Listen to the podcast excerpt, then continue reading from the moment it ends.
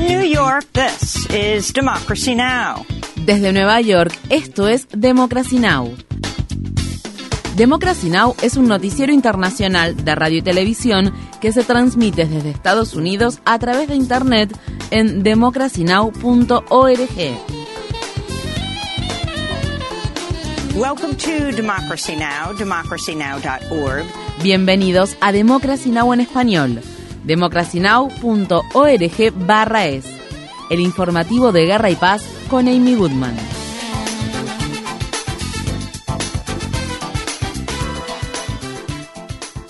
Los ataques de Rusia contra los depósitos de granos de Ucrania han destruido al menos 60.000 toneladas de cereales en un momento en que la seguridad alimentaria mundial enfrenta crecientes amenazas. La Armada rusa también llevó a cabo ejercicios militares con fuego real en el Mar Negro. Esto se produce días después de que Rusia se retirara de la iniciativa de granos del Mar Negro y luego de que tanto las autoridades de Rusia como las de Ucrania advirtieran que los buques con destino a puertos rusos o ucranianos a través de esa vía fluvial podrían ser considerados objetivos militares. El presidente turco Recep Tayyip Erdogan afirmó este viernes que sostendrá conversaciones con el presidente ruso Vladimir Putin, lo que podría propiciar la restauración del acuerdo sobre granos. Mientras tanto, Ucrania ha empezado a utilizar en el campo de batalla municiones en racimos suministradas por Estados Unidos. Más de 100 países han firmado un tratado internacional que prohíbe el uso de este tipo de armas debido al peligro que representan para la población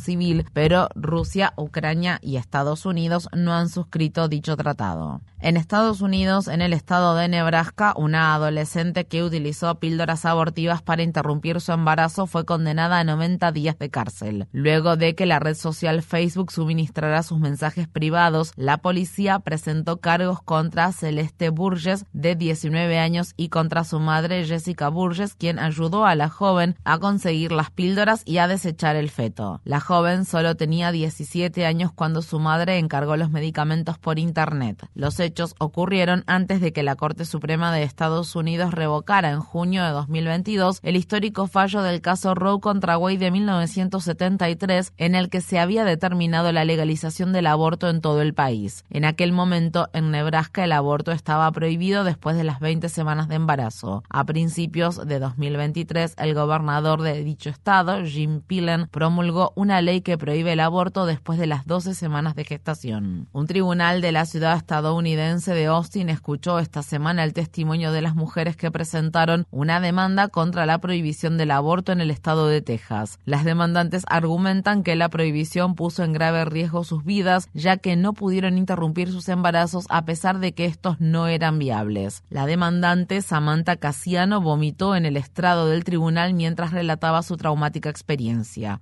Se vio obligada a seguir adelante con su embarazo incluso después de que le diagnosticaran anencefalia, un grave trastorno congénito que provoca que un bebé nazca sin partes del cerebro y del cráneo. Otra de las demandantes, Elizabeth Weller, habló este miércoles en una rueda de prensa. Me mandaron a casa a esperar a que mi bebé falleciera o a que mi infección comenzara a manifestar síntomas físicos, a pesar de que esos síntomas ya estaban presentes, pero no estaba lo suficiente enferma para recibir la atención que necesitaba. No hay ninguna consideración por la vida en este estado cuando me envían a casa a esperar a que mi bebé muera dentro de mí o hasta que llegue a un punto en el que tenga que arriesgar mi útero, mi vida y cualquier posibilidad futura de quedar embarazada. Eso no es estar a favor de la vida. En cierto sentido, implica, más bien, estar a favor de la tortura.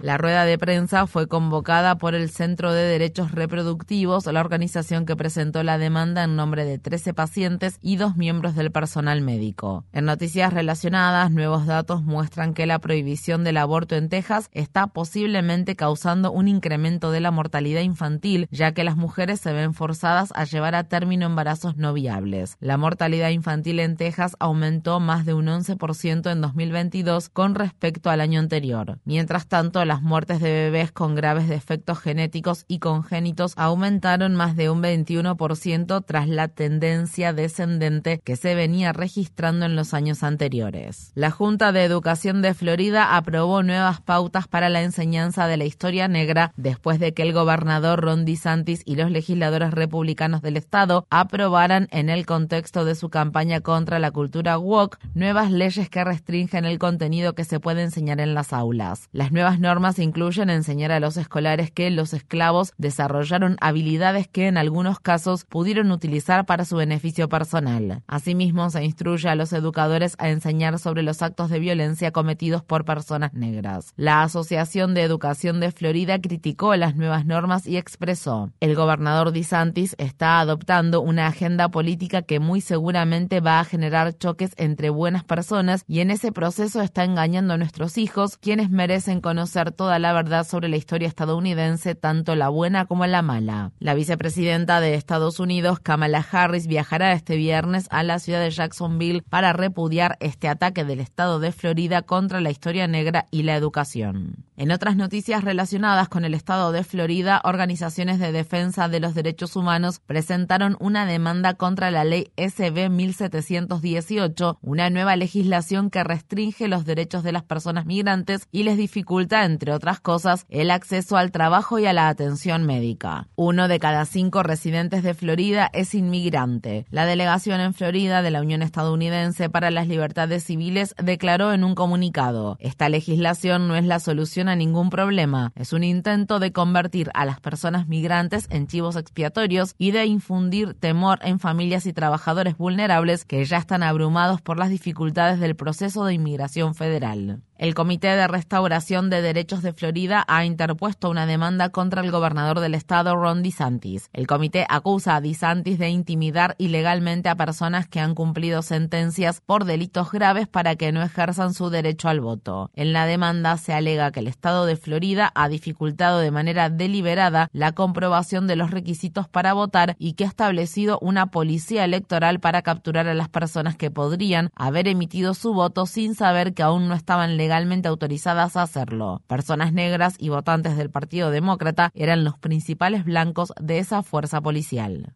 En Estados Unidos, el secretario de Estado de Georgia, Brad Raffensperger, anunció que otras 191.000 personas serán removidas de los padrones electorales del Estado a pesar de estar registradas como votantes. La medida está dirigida a los ciudadanos considerados inactivos debido a que no se les ha podido entregar el material electoral enviado por correo, así como a aquellos que no hayan notificado oficialmente un cambio de dirección. Kendra Cotton, directora de la organización New Georgia Project Action Found declaró al respecto. El estado de Georgia es bien conocido por sus numerosos y creativos intentos para restringir la participación electoral. Votar es un derecho. Si alguien decide no ejercer ese derecho, no significa que lo pierda. Mientras tanto, la legislatura del estado de Alabama aprobó esta semana una nueva redistribución de los distritos congresuales que sigue sin incluir un segundo distrito congresual de mayoría negra, como ordenó la Corte Suprema de Estados Unidos el mes pasado. En Estados Unidos, el estado de Alabama ejecutó este viernes por la mañana a James Barber después de que la Corte Suprema de Estados Unidos rechazara una petición para suspender su ejecución. Esta es la primera ejecución por inyección letal que se lleva a cabo en Alabama luego de que en 2022 una serie de ejecuciones fallidas obligaron a detener todas las ejecuciones a nivel estatal para realizar una revisión del sistema de pena capital de Alabama. La organización Reprieve declaró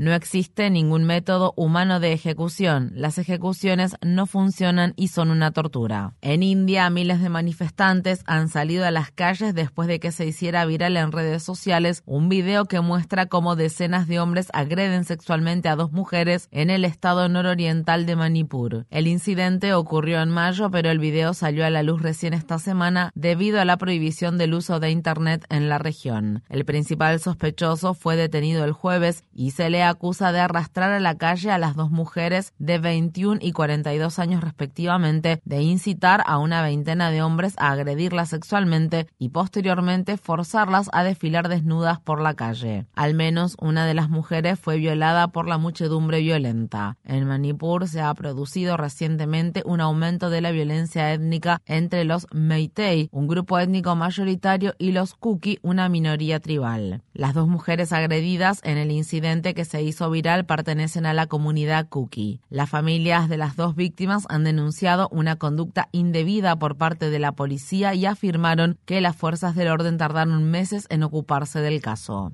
Unos 1.200 barriles de crudo se derramaron este miércoles en el Océano Pacífico en el noroeste de Ecuador y contaminaron más de 3 kilómetros de costa. Funcionarios de la petrolera estatal de Ecuador, Petroecuador, afirmaron que el derrame se produjo debido a que un tanque ubicado en una terminal marítima había rebasado su capacidad máxima. La compañía solo pudo contener aproximadamente la mitad del crudo derramado, mientras que el resto se acumuló en el paseo marítimo de la popular playa de Las Palmas. Las tareas de limpieza están en curso, mientras que organizaciones ambientalistas advierten sobre los posibles efectos que el vertido podría tener en la fauna local. En la ciudad de Nueva York, un grupo de abogados, demandantes y funcionarios municipales celebraron este jueves una rueda de prensa tras el anuncio de que la ciudad acordó pagar 13 millones de dólares a los manifestantes por la justicia racial que fueron maltratados por la policía neoyorquina durante las protestas que se desataron en 2020 luego del asesinato de George Floyd. Esta fueron las palabras expresadas por el abogado Wiley Steglow.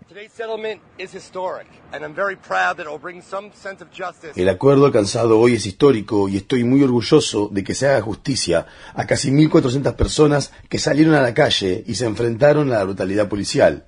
Pero como contribuyente de Nueva York, esto me molesta.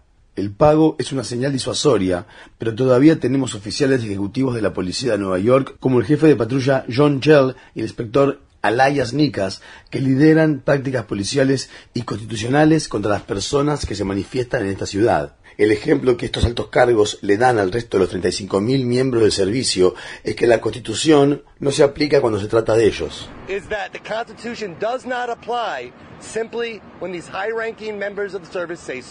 El Comité Judicial del Senado de Estados Unidos avanzó en el proceso de aprobación de una ley que obligaría a la Corte Suprema a adoptar un código ético y establecer normas más estrictas acerca de la divulgación de información financiera. La iniciativa se produce luego de las revelaciones impactantes en torno a varios jueces del alto tribunal, especialmente las del juez Clarence Thomas, de quien se supo que durante décadas recibió lujosos viajes y regalos del multimillonario donante del Partido Republicano Harlan Crow no informó adecuadamente acerca de ellos. Ningún legislador republicano votó a favor de la medida, aunque sí intentaron añadir enmiendas para facilitar que los jueces puedan portar armas y prohibir que los periodistas publiquen borradores de veredictos sin la aprobación de la Corte Suprema. Las enmiendas fueron rechazadas. En el ámbito laboral, la Alianza Internacional de Empleados de Escenarios Teatrales evitó una huelga que habría paralizado a Broadway tras alcanzar un acuerdo provisional para mejorar las condiciones de trabajo de unos 1.500 tramoyistas, peluqueros, maquilladores y personal de vestuario.